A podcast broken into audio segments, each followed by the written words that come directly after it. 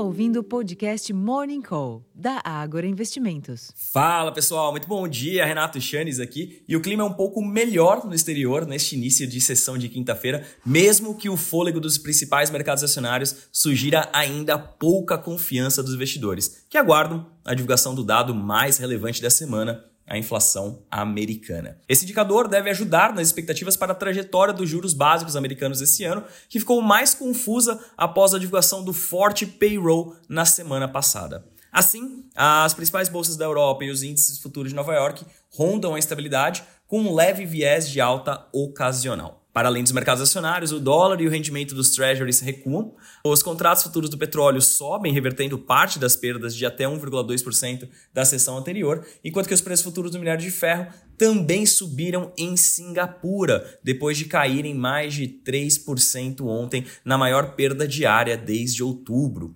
Apesar dos direcionadores externos, o que deve mesmo movimentar as negociações locais é a publicação do Índice Oficial de Inflação, o IPCA, em dezembro e em 2023, pois apesar de uma expectativa de aceleração mensal, o dado deve fechar 2023 abaixo do teto da meta de 4,75, corroborando a continuidade dos cortes na Selic iniciados no ano passado. Em termos de agenda, aqui no Brasil, o IPCA de dezembro de 2023 será divulgado ainda antes da abertura dos negócios, às 9 horas da manhã, e segundo o consenso de mercado, deve ter fechado o mês passado com alta de 0,49% contra 0,28% em novembro. No comparativo anual, a inflação deve fechar 2023 em 4,55%, abaixo do teto da meta de 4,75%, depois de 5,79% em 2022. Entre os eventos da sessão, o Tesouro Nacional realiza leilão de títulos públicos prefixados às 11 horas da manhã.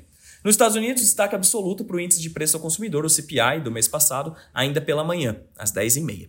A expectativa é de alta de 0,2% em dezembro ante novembro e de 3,2% na comparação anual, após elevação de 0,1% e de 3,1% respectivamente no mês anterior. Além disso, no mesmo horário, sai o indicador sobre pedidos semanais de auxílio-desemprego. E finalmente, durante a tarde, o presidente do Fed de Richmond, o Thomas Barkin, discursa em evento às 2h40 da tarde. E na China serão divulgados o índice de preço ao consumidor, o CPI, e o índice de preço ao produtor, o PPI de dezembro, mas isso somente às 10h30 da manhã, portanto, com efeito prático sobre as negociações ocidentais, somente amanhã, na sexta-feira. Lembrando que na China o que a gente quer ver é algo quase que contrário ao que está acontecendo aqui no Brasil e no mundo ocidental como um todo. Por lá, nós queremos ver uma aceleração da inflação, o que sugere um crescimento do consumo das famílias e das empresas, enquanto que por aqui todo mundo quer ver realmente a inflação cedendo, abrindo espaço para que os bancos centrais, na verdade, reduzam os juros em suas economias. Aqui no Brasil, o Copom já está na frente desses processos, a gente já reduziu